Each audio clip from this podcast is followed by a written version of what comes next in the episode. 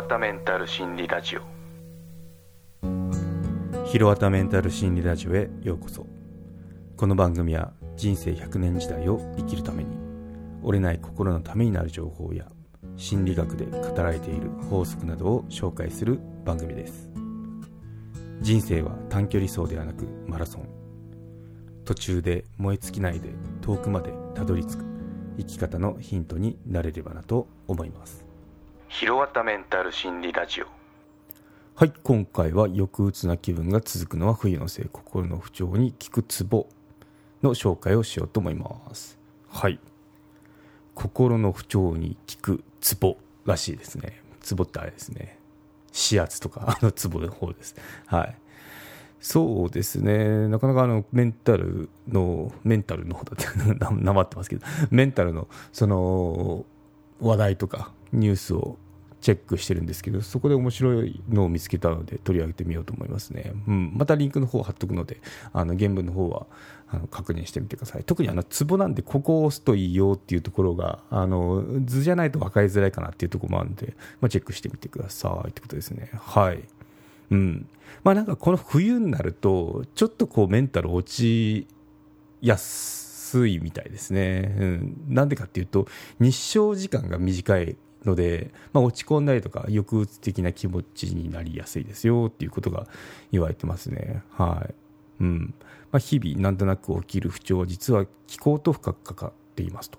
でそのため夏はだるさや食欲不振が生じやすくなったり冬になると冷えが辛くなったりと季節の変化に連動するように不調の種類も変わっていきますよということですね。うん、でさらに体だけでなく心も気候の影響を受けている。そうで冬になると何か怯えたり些細なことにびっくりしたりとかやたら不安になるといった症状も起きやすくなるみたいですね。うん。まあなんかここはないかなって感じですけど怯えたりっていうのはないかな。でびっくりもないんですけどもうそういう方もいるんだっていうふうに思いましたね。うん。まあでもちょっとはなんかこう気分が、まあ、特にその住んでるところでもよると思うんですけど私まだ南の方なんで日本の。まだこう南国なんでその、まあ、日差しっていう日差しもいいですしってとこなんですけど冬冬になると東北とかあの上の辺りの方ってなんかもう空がグレーとか言いますよね。うちのあの親父が東北出身なんであのいとことか親戚とかも東北なんですけどね、うん、なんかそんなイメージがありますね。うん、ってなると余計そのどんより感っていうか、なんかこう 大変さっていうのが、あの大変なんだろうなっていうのは、なんかもう想像でしか話せないんですけど、ちょっと住んだことないんで、冬の時期に、その東北の雪深いところですね、うん、思いますね。はい。ということで、うん。ですね、普段社交的な人でさえ、冬になると人に会いたくなくなったりとか、あと抑うつ的な気分になったりすることは珍しくありませんよということで、うん、まあ日照時間ですね。で、我々、あの、そのメンタルに興味のある方ではおなじみのセロトニンですね。日照時間イコールセロトニンっていう感じありますけど、うん、まさにこの日光を浴びることが少なくなってしまうので、このセロトニンのその分泌量ですね、下がってしまうので、うん、なかなかこうテンションがその幸福幸せホルモンですね出てこないんで、まあ、テンションが上がりきんないかなっていうところはありますね。はい、ということで、うん、ツボの紹介なんですけど、うん、なんかメンタルの安定には背中と胸の胸のあるツボを温めるのがおすすめよっていうことを言ってますね。はい。ということで、あの、一つ目がその背中ですね。肩甲骨の出っ張りがあるじゃないですか。あの上の壺で心中っていうらしいですね。体の身ですね。身の柱って書いて心中っていう。そういったツボがあのよくてなかなかこう押せないですよね 一人じゃ。多分届かないんじゃないかな。私もちょっと結構柔らかい方なんですけど届かないですねちょうど。うん。なんでまあそのパートナーがいる方だったらパートナーに押してもらうとか。あとまあなんかこうゴルフボールかなんかでもこう背中に あの当てて押すようにするっていうなんかまあ道具を使うといけそうですよね。うん。そう。まあこれ多分自分じゃ押せないかっていうところなんですけどね、うん、図の方ちょっと見てみか 見てください。リンクの方で。うん。で、まあ、書いてますね。手が手が届きにくいのでホットパッドや湯たんぽ変えるなどで温める。大会にさせてもらうのもおすすめですよってことですね、うん。まあ、寝転んでそのタオル温めたやつを、まあ、ちょうどその肩甲骨の出っ張りあるじゃないですか。あの真ん中よりかちょっと上なんで、まあ、そこにこう、まあ、背中ですね。背中にそのタオルを温めたタタオルをこう置くっていう感じで温めてみるといいかもしれないですね、うん、なんか気持ちよさそうですね、うん。まあ、首元とかも気持ちいいんですけど、まあ、この心中ですね。温めるといいみたいですね。はい。でもう一つが今度胸ですね。団中っていうらしいですね。団これちょっと漢字は難しいですね。月辺っていうのかな？月辺に白檀とか仏壇の段あるじゃないですか。あの右側ですね。に わかんのか？これで。でその中ですね。団中っていう壺があるらしいですね。はい、位置はちょうどその胸でいうと谷間に当たるところですかね。谷間の真ん中のところですね。でちょうどこの乳首のその乳首同士を結んだラインの真ん中なんで、まあ、なんかこう触るとへこみがあるとこなのかなって感じがしますよね。うん。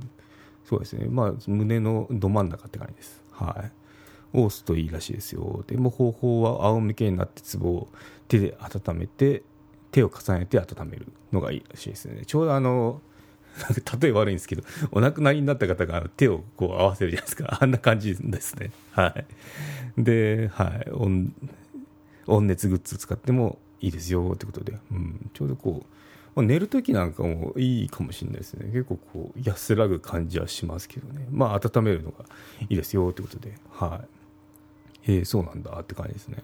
うん。あともう一つちょっと気になったのが、まあ、手のひらの日光浴でセロトニンの分泌を促すことも大事よってことで手のひら効くんだって感じですね。うん。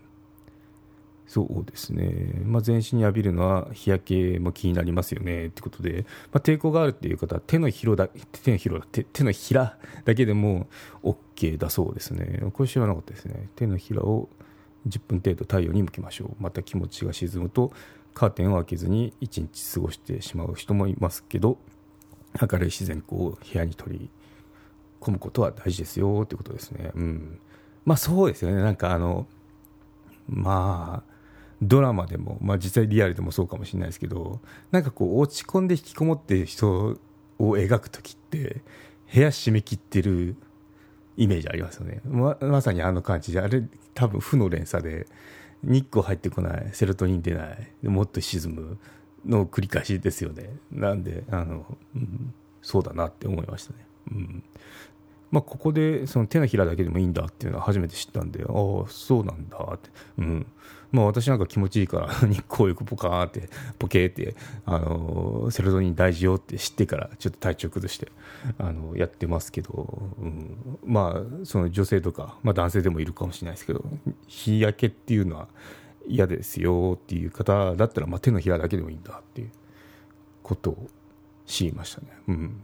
はい、ということでうん、やっぱ違いますね。私の体験談でいうとその、まあ、セロトニンの分泌で日差しを浴びましょうは、まあ、その休職する前までって全然あの意識もする機会もなかったんですよね。ただいろいろ勉強するにあの連れて、まあ、太太陽ってお日様って大事だよねっていうのは思いましたね。休職中もそのあの私の本とか、まあ、ブログでも書いたんですけど給食入ったのはいんですよ。その、それでまあちょっと、その、今までクソ忙しかったのが あの、ちょっと立ち止まって、で、こうゆっくりできたのは良かったんですけど、給食の1ヶ月ですね、給食入って1ヶ月目っていうのがずっと雨とか曇りだったんですよ。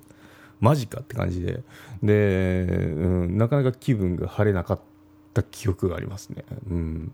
で、1ヶ月経とうとした頃に、まあ、あのせっかくまとまった休みなんででちょっと旅行行ってみたいなと、まあ、行きたいとこっていうか今までこうあ行きたいなと思ったけど行けてなかったなっていうところで種子島行ったんですよね。種子島行ったらもうその日からずっとこう青空に、まあ、秋だったんであの雲もない本当の真っ青っていうのかな。青空で。でまあちょっと寒いっちゃ寒いんですけど、まあ、海とかも見れてっていうようなもうお日様ドワーって感じでしたね。だってすごいテンションが上がったのを記憶してああやっぱ太陽って重要なんだなってことを知りましたね。はい。ということで、あの、だいぶセロトニンの話になってますけど そうですね、今回はツボの話なんで、ツボだとその胸と背中のツボを押すと、押すとっていうか、まあ、温めですね。温めるといいですよっていう話でしたね。うん。あと、まあ、セロトニン、その太陽って大事なんで、まあ、日焼け嫌だなって方は、手のひらだけでも、その、日光浴できるらしいので、まあ、10分程度ですね。うん。まあ、お日様浴びて、で、セロトニン分泌して、幸せホルモン全開でいきましょうっていうことで。はい、参考になればなと思います。はい、ということで今回は以上になります。ではまた。